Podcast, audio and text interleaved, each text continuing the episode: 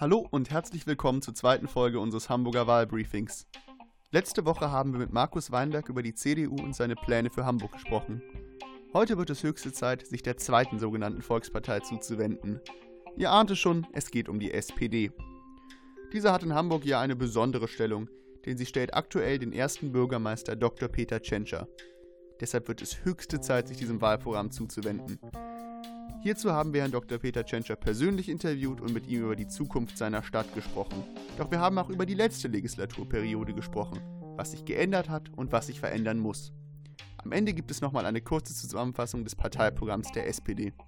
In diesem Sinne, viel Spaß und bleibt dran.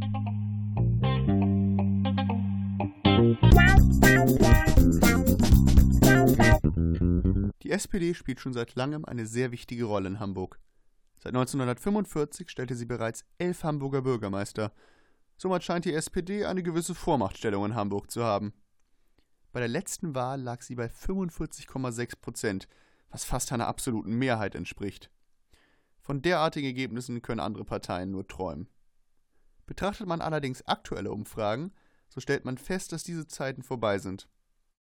Aktuell schwankt die SPD zwischen 29 und 32 Prozent und liefert sich ein Kopf-an-Kopf-Rennen mit den Grünen, also steht uns eine spannende Bürgerschaftswahl bevor. In der letzten Legislaturperiode ist viel passiert. Somit hat sich auch die Ausgangssituation verändert.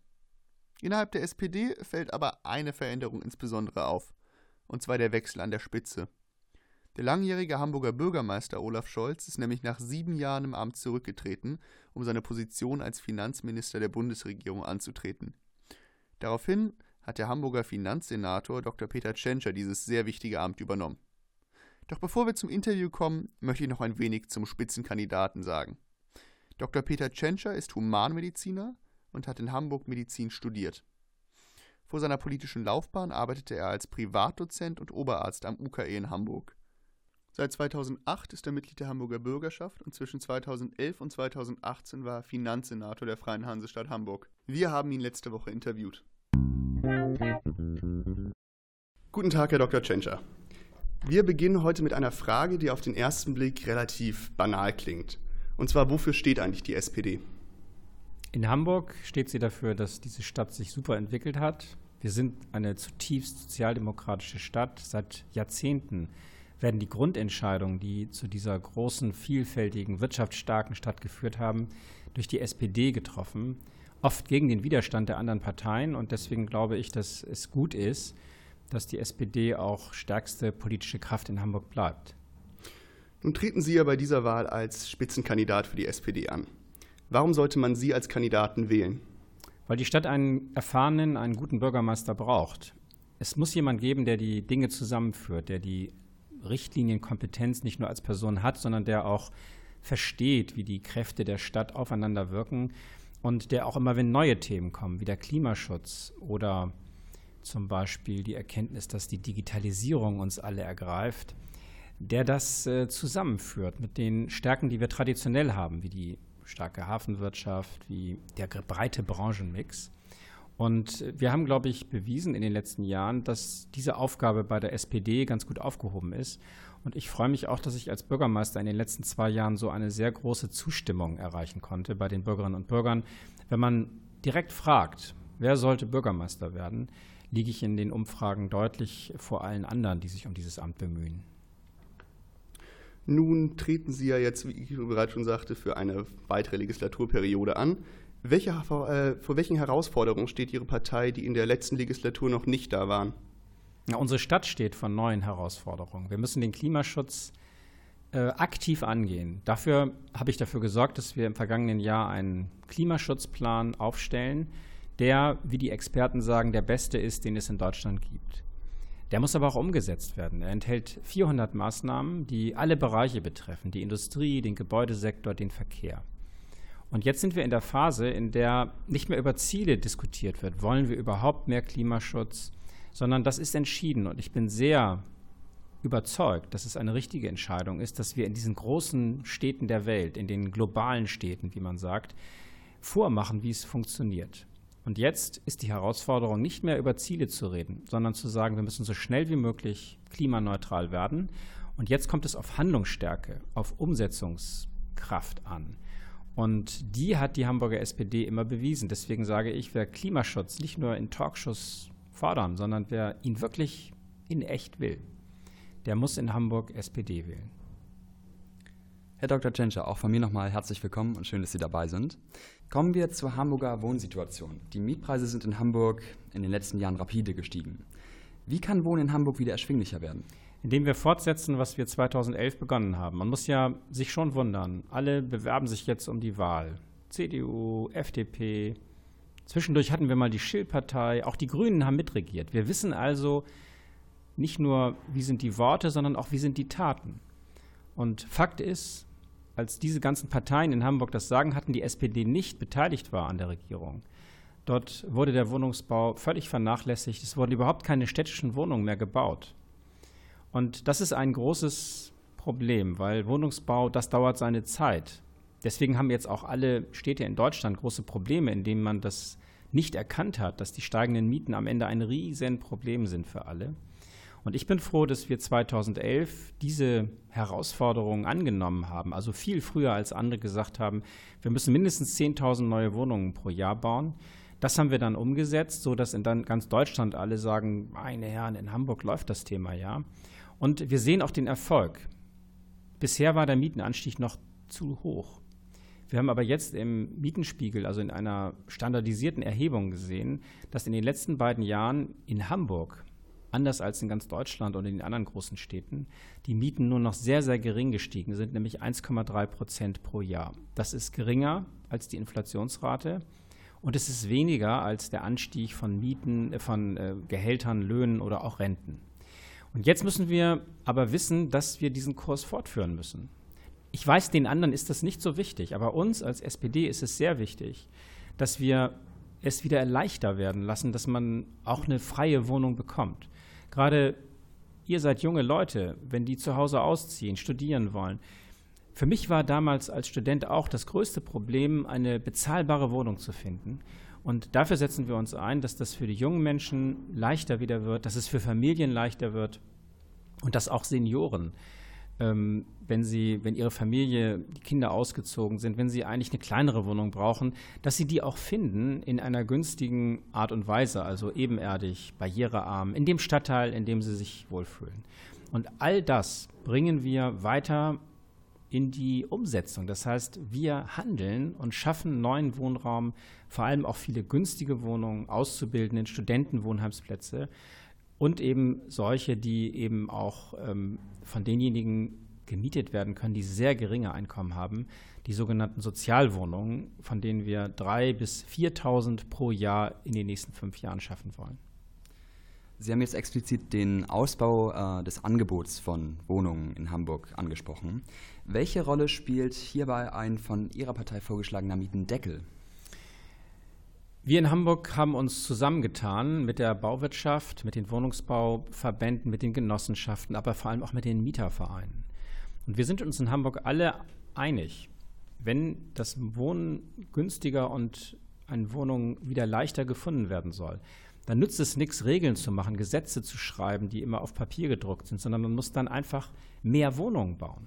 Und das bekommen wir am besten hin, wenn wir uns zusammenschließen und nicht diejenigen abschrecken, die ja große Beträge dann auch investieren müssen in den Wohnungsbau. Deswegen sagen wir, wir begrenzen den gesetzlich den maximalen Anstieg von Mieten. Also wir haben jetzt noch eine Initiative im Bundesrat laufen, in der wir sagen, es darf nicht möglich sein, zu hohe Mietsteigerungen durchzusetzen. Das ähm, ist das, was wir Kappungsgrenze nennen, aber ein völliger Verbot von Mietsteigerung, also die Miete gar nicht mehr erhöhen, das ist immobilienwirtschaftlich nicht möglich. Die Genossenschaften, die, die gerade die günstigen Wohnraum haben und die immer nur mäßig die Mieten erhöht haben, würden in Schwierigkeiten kommen, könnten keine Wohnungen mehr neu bauen, könnten ihren Wohnungsbestand nicht in Ordnung halten. Und deswegen treffen wir mit solchen drastischen Vorschriften die falschen und schrecken davon ab, neue Wohnungen zu bauen. Deswegen ist unsere Lösung für Hamburg das Bündnis fürs Wohnen fortsetzen und ähm, eher Wert darauf legen, dass wir auch als Stadt selbst wieder Wohnungen bauen, also günstigen Wohnraum schaffen, der dann äh, auch in echt entsteht. Und das ist sehr erfolgreich. Wir sind die einzige Stadt, in der es diese niedrigen Mietsteigerungen gibt. In den anderen Städten, die von anderen Parteien auch regiert werden, also wir haben auch grüne Städte wie Stuttgart, dort sind ähm, die Mietsteigerungen enorm hoch und ähm, das führt dort auch zu Verwerfungen. In Ihrem Wahlprogramm betont Ihre Partei besonders, dass sie Hamburg zu einer digitalen Modellstadt transformieren möchte. Wie sieht so eine digitale Modellstadt überhaupt aus? Und wie können insbesondere digitale äh, Neulinge oder digitale Immigranten, wie man das auch so schön sagt, mit diesem Fortschritt mitkommen?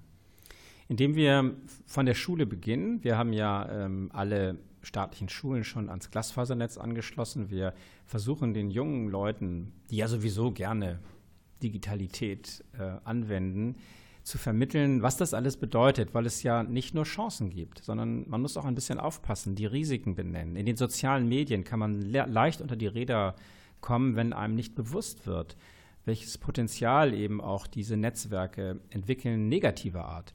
Und deswegen sagen wir, digitale Bildung steht an erster Stelle. Das geht weiter in der beruflichen Bildung, im Studium. Wir sind mit den Hochschulen und mit den Berufsschulen im Austausch, wie wir digitale Lehr- und Lernmethoden verbreiten in den, bei denjenigen, die noch auf dem Weg sind, äh, zu studieren, einen Beruf zu bekommen. Aber die ganze Gesellschaft ist erfasst. Es muss auch für die möglich sein, die schon im Beruf stehen, sich der digitalen Welt zu öffnen. Deswegen gibt es äh, Fortbildungs- und Weiterbildungs-, Schulungsangebote, die wir als Stadt mit den Handwerks- und Handelskammern gemeinsam fördern.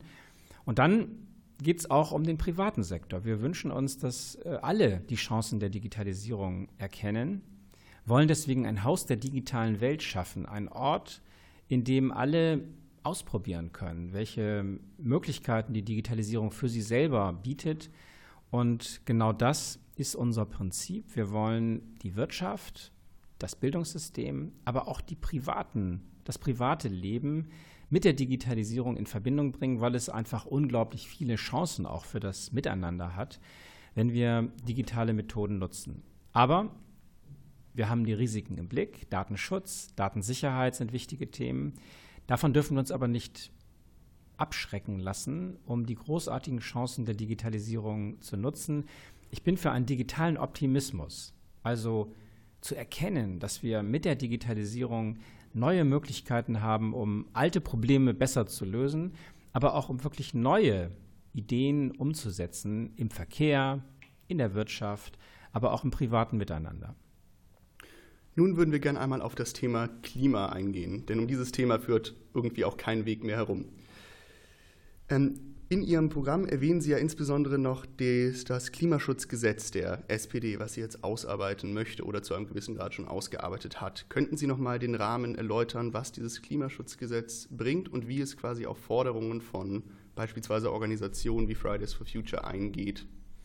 Wir haben ja zunächst einmal einen Klimaplan. Das ist etwas, was der Senat beschließt, ohne dass ein Gesetz dafür nötig ist. Das ist ein verbindlicher Handlungsrahmen für die Behörden, für die Stadt. Das heißt, wir schreiben vor, wie wir pro Jahr die CO2-Emissionen senken wollen. Und zwar in deutlichen Schritten, im Schnitt über 500.000 Tonnen CO2-Reduzierung ähm, auf dem Weg bis 2030. Das ist ziemlich viel, aber es könnte sein, dass irgendjemand in zwei Jahren sagt, ach, so verbindlich ist das nicht, wir machen mal weniger. Wir wollen also diesem Plan einen gesetzlichen Rahmen geben, ihn dadurch verbindlich machen, auch wenn es mal andere Themen gibt, die vielleicht dann plötzlich das Klimaschutzthema in der Bedeutung überstrahlen. Und deswegen sichern wir diesen Pfad in einem Gesetz ab. Und dann ist auch ein zukünftiger Senat verpflichtet, diesen Kurs einzuhalten. Oder er muss das Gesetz wieder ändern. Dafür braucht er aber eine Diskussion. Bürgerschaft muss dann wieder zustimmen. Das heißt, im Grunde hat der Klima, das Klimaschutzgesetz die Aufgabe, unsere Klimapläne rechtlich abzusichern, sie verbindlich zu machen. Richtig bedeutsam wird das Ganze, wenn wir an die Hamburgische Verfassung denken. Auch dort habe ich vorgeschlagen, dass wir den Klimaschutzgedanken in der Verfassung verankern, um dem Ganzen noch einmal Gewicht und Verbindlichkeit zu geben. Aber letztlich sind das alles Paragraphen. Es kommt darauf an, dass wir möglichst schnell vorankommen. Aus meiner Sicht auch noch schneller, als dieser Klimaplan verbindlich erst einmal beschreibt. Es gibt nämlich noch viele Ideen, die wir noch nicht ganz spruchreif haben, die wir aber auch noch umsetzen können. Deswegen sage ich, bis 2030 werden wir mindestens minus 55 Prozent Reduzierung an CO2-Emissionen haben. So ist es ja nach dem Pariser Klimaschutzabkommen vorgesehen. Ich bin aber überzeugt, wenn wir weitere Ideen, die wir noch haben, einbauen in diesen Plan, dass es dann schneller gehen wird. Und äh, für das endgültige Langfristziel sage ich, wir wollen als Stadt Hamburg so schnell wie möglich klimaneutral sein. Welche Jahreszahl das wird, 2050, 2040, 2035, hängt davon ab, wie schnell wir vorankommen. Und deswegen bin ich im Klimaschutz immer sehr stark handlungsorientiert. Es gibt viele Projekte, die man noch ausarbeiten kann und das ist genau unser Plan. Nun hat ja auf Bundesebene die GroKo, in der auch die SPD ist, das Klimapaket vorgestellt, welches von Fridays for Future immer so ein bisschen als Klimapaketchen belächelt wurde. Ähm, wird ein potenzieller Klimaschutzplan in Hamburg basierend auf diesem Klimaschutzpaket der Bundesregierung sein? Der Zusammenhang ist der, dass wir unsere Klimaziele in Hamburg besser erreichen können, wenn der Bund mithilft. Und das hat er getan. Zum ersten Mal in der Geschichte unseres Landes hat sich eine Bundesregierung zum Klimaschutz bekannt in allen Sektoren. Und da bin ich ein bisschen erstaunt, wie gerade so grüne Politiker, die auch jahrelang den Umweltminister gestellt haben, darüber reden. Die haben nämlich damals kein Wort verloren zu diesem Thema. Und deswegen finde ich es sehr gut, dass die Bundesregierung, und zwar durch ähm, Initiative der SPD-Umweltministerin, einen umfassenden Klimaplan vorgelegt hat. Der war an vielen Punkten so, wie man das immer gefordert hat. Fliegen wird teurer, Bahnfahren wird günstiger. Wir setzen auf Gebäudetechnik, die ähm, die energetische Sanierung beinhaltet. Das sind alles lange alte Forderungen, die da in diesem Klimaplan der Bundesregierung enthalten sind. Plus, und auch das wieder wichtig, auch das Klimaschutzgesetz des Bundes schreibt für jeden einzelnen Sektor konkret vor, wie in Zukunft die CO2-Verringerungen sich darstellen sollen. Gibt dem Ganzen also eine Verbindlichkeit und sagt, wenn die Kritiker recht hätten, dass das nicht reicht, was wir haben, dann ist das Gesetz so formuliert, dass wir sofort weitere Maßnahmen beschließen. Und dadurch kommt, wenn ich das mal flapsig sagen darf, dadurch kommt Zug in die Gemeinde.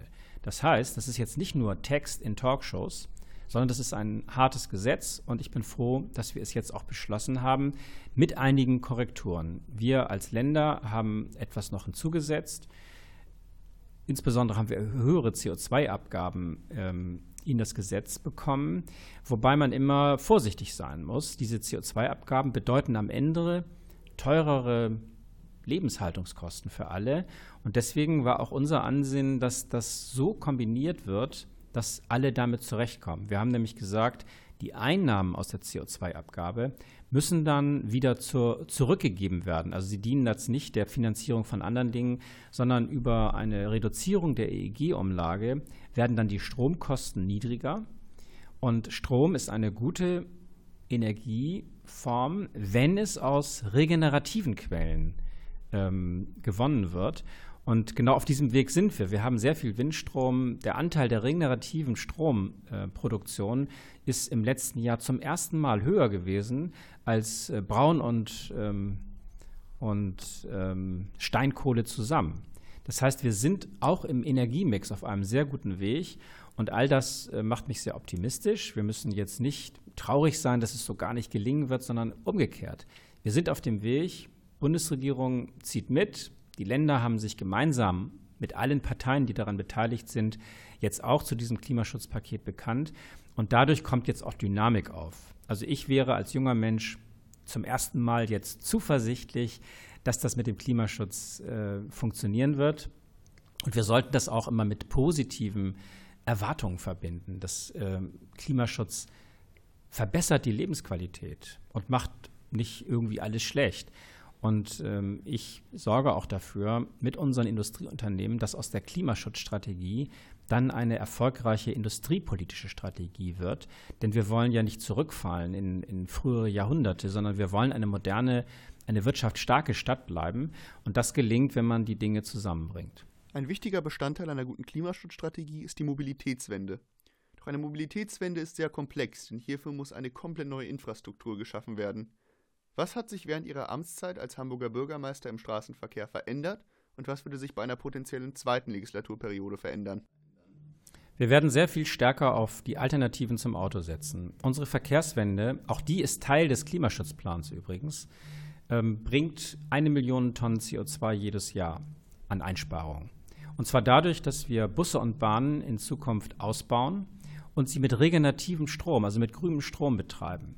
Wir haben nämlich schon 2012 beschlossen, da war ich Mitglied des Senats, wir haben als alleinige SPD-Regierung uns damals schon Gedanken gemacht, wie kriegen wir das hin? Wir haben beschlossen, unsere Hochbahn, also unsere Verkehrsbetriebe beauftragt,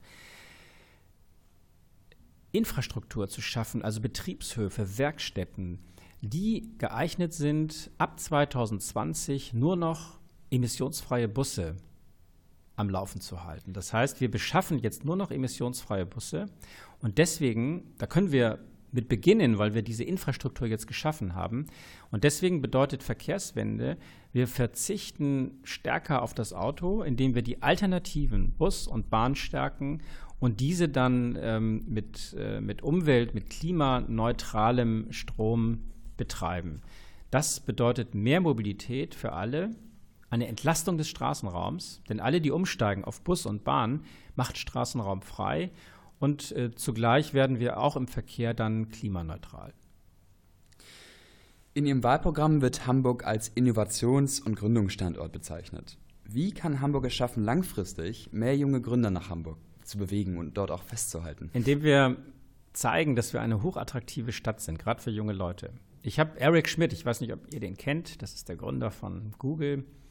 Der war zu Besuch in Hamburg, mit dem habe ich mich länger unterhalten und der hat immer gesagt, ihr habt so viele Themen, ihr kommt gut voran, aber das Wichtigste für die Stadt Hamburg ist, dass junge Leute hierher kommen, dass sie kreativ sind, dass sie Lust haben, sich hier zu beteiligen an der Dynamik der Stadt.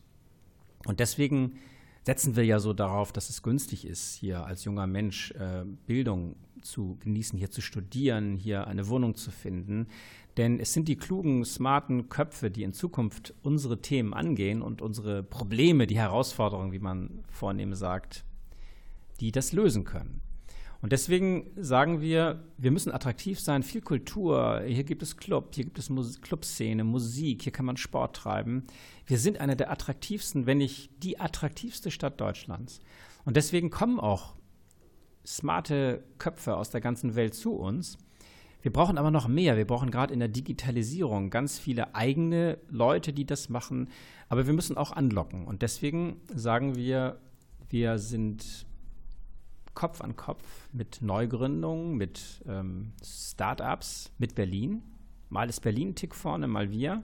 Aber es kommt gar nicht auf einen Wettbewerb an, wer nun wirklich Weltmeister ist, sondern wir sind dabei.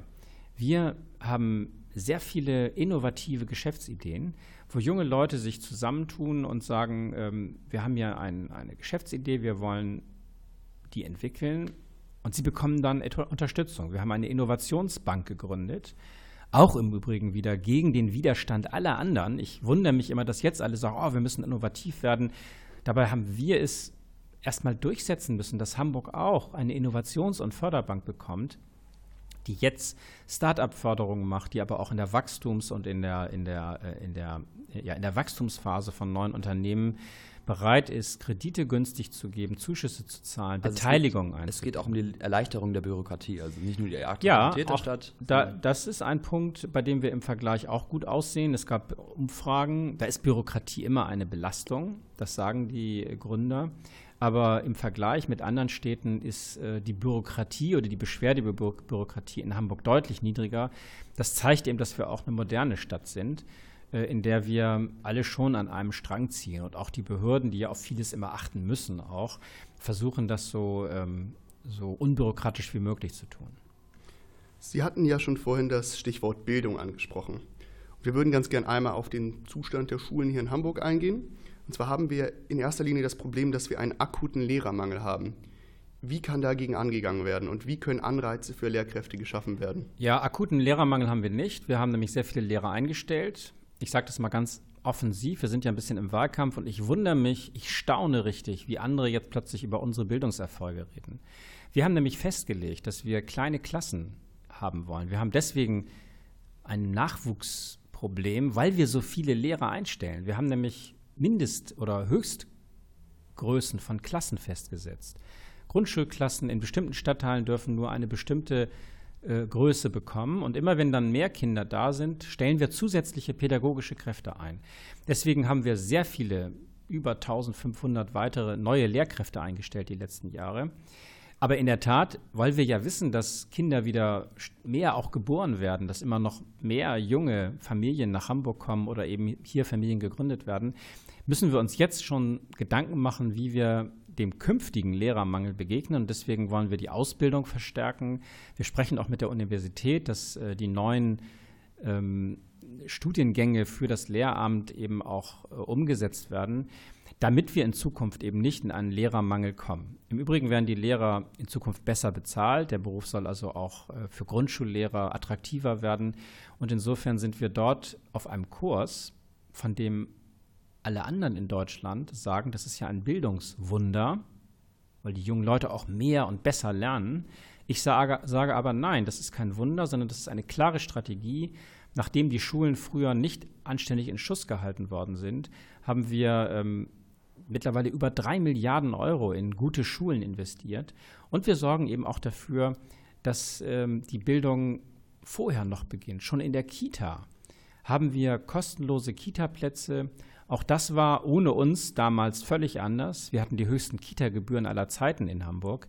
Die haben wir dann abgeschafft und wir sind jetzt äh, in einer Situation, in der man von Kindesbeinen an, unabhängig von der Bildung oder eben auch von der ökonomischen Stärke des Elternhauses, gute Bildung in Hamburg bekommen kann, in den Kitas, in der beruflichen Bildung, in der Schule und natürlich auch im akademischen Bereich an unseren Hochschulen. Befinden wir uns ja momentan an einem gesellschaftlichen Wendepunkt, wenn es jetzt auch zum Beispiel um die Digitalisierung geht, den Fortschritt. Wir haben neue Stichwörter wie zum Beispiel künstliche Intelligenz. Und da stellt sich die Frage, was muss sich am Unterrichtsstoff selber ändern, damit wir mit diesem digitalen Wandel mitkommen? Na, wir müssen die Lehrpläne ändern. Es muss äh, digitales Lernen genauso wichtig sein wie Rechnen, Schreiben, Lesen. Denn das ist ja das, was die jungen Menschen in Zukunft brauchen werden, in jeder ihrer Lebensphase, im Beruf, im Studium, überall. Und deswegen müssen die Lehrpläne stärker digitale Kenntnisse beinhalten. Aber es geht auch darum, dass die Lehrerinnen und Lehrer sozusagen dieses vermittelt bekommen. Einige sind ja, äh, wie Lehrerinnen und Lehrer so sind, sie sind so unterschiedlich wie Menschen eben sind. Einige sind von sich aus sehr ambitioniert und äh, haben sich Dinge angeeignet. Aber das wollen wir nicht dem Zufall überlassen. Deswegen haben wir mit denjenigen, die Lehrerfortbildung betreiben, dem Institut für Lehrerfortbildung gesprochen, dass eben auch die Weiterbildung unserer Lehrkräfte stärker die Digitalisierung beinhaltet. Denn am Ende wollen wir ja, dass der Unterricht sich auch modern gestaltet, dass also digitale Methoden eingesetzt werden für den Unterricht, dass Schülerinnen und Schüler vielleicht auch selbstständig mit digitalen ähm, Systemen sich bilden und gemeinsam mit den Lehrern sozusagen ähm, die Chancen der digitalen Bildung nutzen. Herr Dr. Tschentscher, ein letztes Thema schneiden wir noch an. In Hamburg ist fast jeder Sechste von direkter oder indirekter Armut betroffen. Warum ist das ausgerechnet in einer so reichen Stadt wie Hamburg der Fall? Das ist ein sehr schneller ähm, Fehlschluss zu sagen, wir sind so reich und trotzdem haben wir mehr Armut.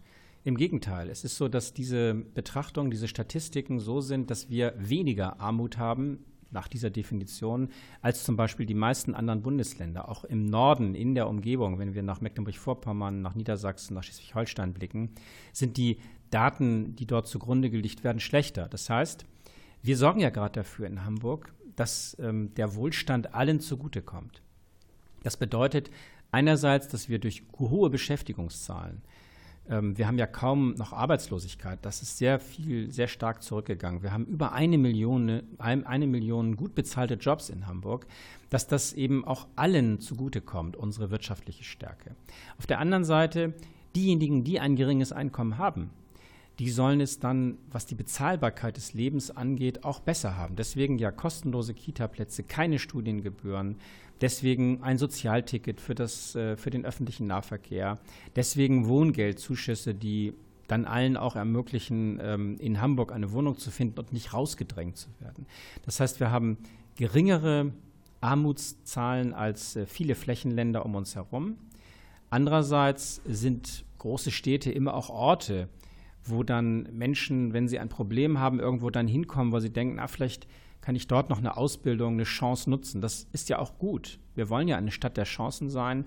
Aber wir sind eben durch unsere wirtschaftliche Kraft und durch eine sozialdemokratische Grundhaltung, die eben niemanden fallen lässt, sondern die immer sagt, wir wollen alles und alle im Blick haben, indem wir viele Qualifizierungs- und Förderangebote machen, versuchen wir eben wirklich allen auch eine, eine gute Chance äh, für sich im Leben zu, zu ergreifen und eben auch zu eröffnen. Äh, und deswegen sind wir eine zutiefst sozialdemokratische Stadt, ein sehr solidarisches Gemeinwesen, in äh, der eben alle eine Chance haben. Ich gehe selber, um das nochmal zu erwähnen, auch gerne dorthin, wo es nicht so leicht ist. Ich war in einer obdachlosen Hilfseinrichtung vor kurzem, weil Obdachlosigkeit ja auch so viele verschiedene Ursachen hat.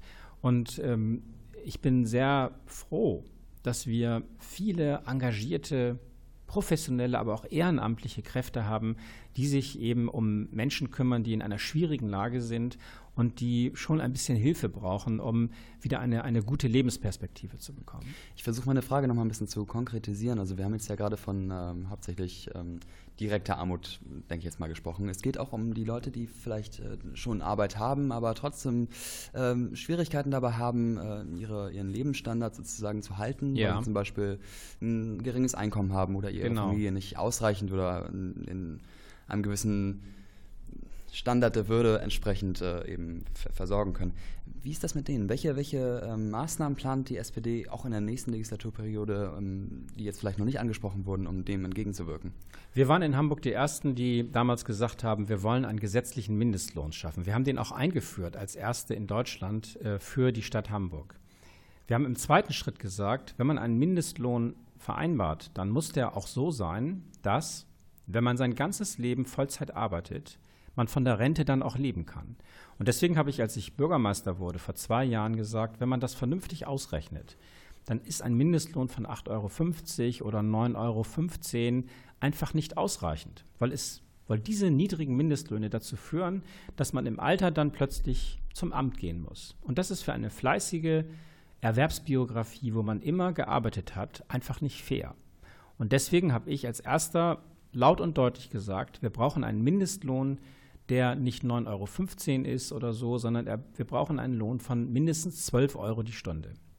Damit das nicht nur ein Text ist, sondern damit man sieht, dass das geht, habe ich gesagt, ich möchte damit beginnen, dass bei allen Unternehmen, die der Stadt gehören oder an der die Stadt wesentlich beteiligt ist, dass wir überall jetzt die Tarifverträge so verhandeln, dass alle mindestens 12 Euro die Stunde verdienen. Das ist uns gelungen. Wir haben jetzt bei jedem Tarifabschluss darauf geachtet, wo sind die unteren Lohngruppen und was kommt dabei am Ende raus. Und ich musste feststellen, in vielen Bereichen war es tatsächlich auch so, dass dort eben weniger als 12 Euro die Stunde gezahlt wurde. Und jetzt sind wir, haben wir vorgemacht als Stadt, dass es funktioniert, dass man auch im Wettbewerb, um den es ja immer geht, das hinbekommen. Und ich finde, kein Geschäftsmodell soll darauf beruhen, dass man Leute beschäftigt, die dann am Ende davon, von ihrer guten Arbeit nicht leben können. Und deswegen ist das meine Botschaft und Forderung für ganz Deutschland, im Grunde für ganz Europa. Und dieser Forderung haben sich mittlerweile viele angeschlossen. Der Bundesvorstand meiner Partei, der SPD, hat es zu einem Ziel erklärt, das auch in Deutschland insgesamt einzuführen, einen Mindestlohn von 12 Euro. Und das funktioniert am besten, wenn es auch europaweit gilt wir müssen ja immer lokal handeln, aber global denken. Und deswegen finde ich es sinnvoll, dass wir in Europa, in allen Mitgliedstaaten der Europäischen Union, einen landesspezifischen Mindestlohn haben, der so ungefähr 60 Prozent der Durchschnittslöhne der jeweiligen Länder beinhalten muss. Denn das ist ungefähr das, was bei uns 12 Euro führt, das aber dann in anderen Ländern, in denen die Lebenshaltungskosten auch niedriger sind, auch niedrigere Löhne sein können. Aber wer in Deutschland arbeitet, Vollzeit, der muss davon in der Rente leben können. Das ist ein Gebot der Fairness und alles andere führt zu gesellschaftlichen Unwuchten und Verwerfungen. Kommen wir zu unserer obligatorischen Abschlussfrage, die wir jedem Kandidaten stellen.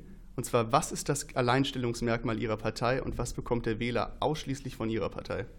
Wir haben die ganze Stadt im Blick. Wir setzen nicht auf einzelne Themen, die gerade populär sind und äh, machen dann Visionen, die verpuffen, sondern wir setzen auf die ganzen Kräfte der Stadt. Wir denken an alle.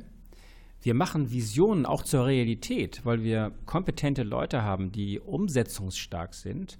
Und wir achten sehr stark auf den sozialen Ausgleich, dass niemand aus der Stadt rausgedrängt wird, nur weil er ökonomisch nicht so leistungsfähig ist wie andere. Das heißt, wir sind eine solidarische Stadt, wir sind international, wir sind vielfältig, wir lieben die Toleranz und Vielfalt.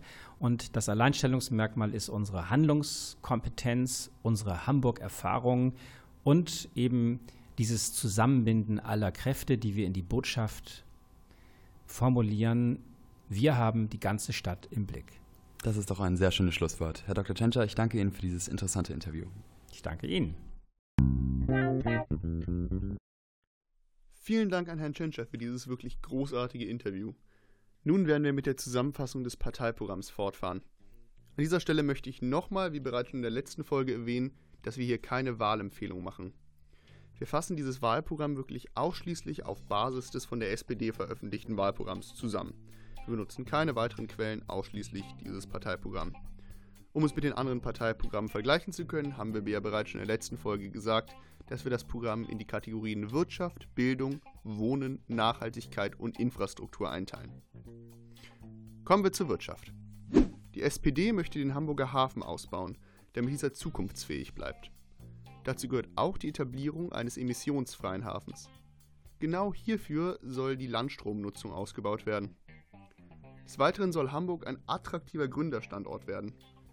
Hierfür soll die Bürokratie für junge Startups abgebaut werden und es sollen Plattformen und Netzwerke für junge Gründer geschaffen werden. Ganz genau dafür setzt die SPD auf eine Innovationsstrategie, welche den Ausbau von Forschungseinrichtungen ebenfalls vorsieht. Zur Wirtschaftsstrategie der SPD gehört auch ein neues agrarpolitisches Konzept, welches lokalen Anbau und Agrarforschung fördern soll. Kommen wir zur Bildung. Die Bildung spielt ebenfalls eine wichtige Rolle im Wahlprogramm der SPD. Hier möchte die Partei 40 weitere Schulen in Hamburg bauen und 5000 neue Kita-Plätze schaffen.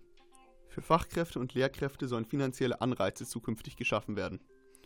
Doch auch die bereits existierenden Schulen sollen ausgebaut und saniert werden. Hierfür sieht die SPD bis 2030 4 Milliarden Euro vor. Ebenfalls sollen 50.000 Laptops und Tablets für die Hamburger Schulen organisiert werden, damit der Unterricht digitaler wird. Um grundsätzliche Bildungslücken zu schließen oder überhaupt um diese zu vermeiden, sollen insbesondere die Lehrpläne in der Vorschule und in den Hauptfächern allgemein verbessert werden, damit alle auf einen ähnlichen Stand kommen. Des Weiteren sollen Schulen mehr Förderangebote für Schüler schaffen. Ebenfalls sollen Berufsschulen einen Zuschuss von 70 Millionen Euro bekommen, damit diese ausgebaut werden. Hamburgs Universitäten sollen ebenfalls saniert werden und die Forschungseinrichtungen sollen ausgebaut werden. Kommen wir zum Thema Wohnung. Hier will die SPD die neuen Wohnungen sehr genau einteilen. Und zwar soll ein Drittel der neu gebauten Wohnungen Sozialwohnungen werden, ein weiteres Drittel Eigentumswohnungen und noch ein Drittel frei finanzierte Mietwohnungen. Der Anteil an geförderten Wohnungen soll letztendlich noch weiter erhöht werden. Ebenfalls soll eine sogenannte Mietpreisbindung erfolgen, welche einen Mietpreis für einen Zeitraum von bis zu 30 Jahren festlegt. Auf Bundesebene sollen Mieten innerhalb von drei Jahren um maximal 10% erhöht werden dürfen. Mit dem sogenannten Masterplan Magistrale soll ebenfalls an Hauptverkehrsadern mehr gebaut werden, damit Wohnen in Hamburg günstiger wird. Kommen wir zum Thema Nachhaltigkeit. Hier setzt sich die SPD für ein klimaneutrales Hamburg bis 2050 ein. Hierfür soll ein Hamburger Klimaschutzgesetz geschaffen werden. Die Grundlage hierfür wurde bereits in der letzten Legislaturperiode etabliert. Vielleicht haben das einige von euch sogar schon mitbekommen. Des Weiteren soll durch innovative Ansätze und Anreize der CO2-Ausstoß reduziert werden. Dazu gehört eine nachhaltige Energie- und Mobilitätswende. Das letzte Thema unserer Zusammenfassung ist die Infrastruktur. Hier möchte die SPD mehr Polizisten einstellen und die allgemeine Polizeipräsenz erhöhen. Dazu gehört auch eine verstärkte Videoüberwachung an öffentlichen Plätzen. Für eine gute Integration in unsere Gesellschaft sollen Fachkräfte aus dem Ausland in den deutschen Arbeitsmarkt schnell integriert werden. Des Weiteren sollen mehr Eltern-Kind-Zentren und Elternlosenprojekte für Flüchtlinge eingerichtet werden. Dann vielen Dank fürs Einschalten. Ich hoffe, es hat euch allen Spaß gemacht und ihr seid ein wenig schlauer geworden. Das war unsere Folge mit unserem ersten Bürgermeister Dr. Peter Tschentscher. Schaltet nächstes Mal wieder ein, wenn wir unsere stellvertretende Bürgermeisterin Katharina Fegebank interviewen. Bis dahin könnt ihr uns auf Social Media folgen, dort veröffentlichen wir alle neuen Termine. Das war das Hamburger Wahlbriefing. Wir sind On Point Politics. Bis zum nächsten Mal.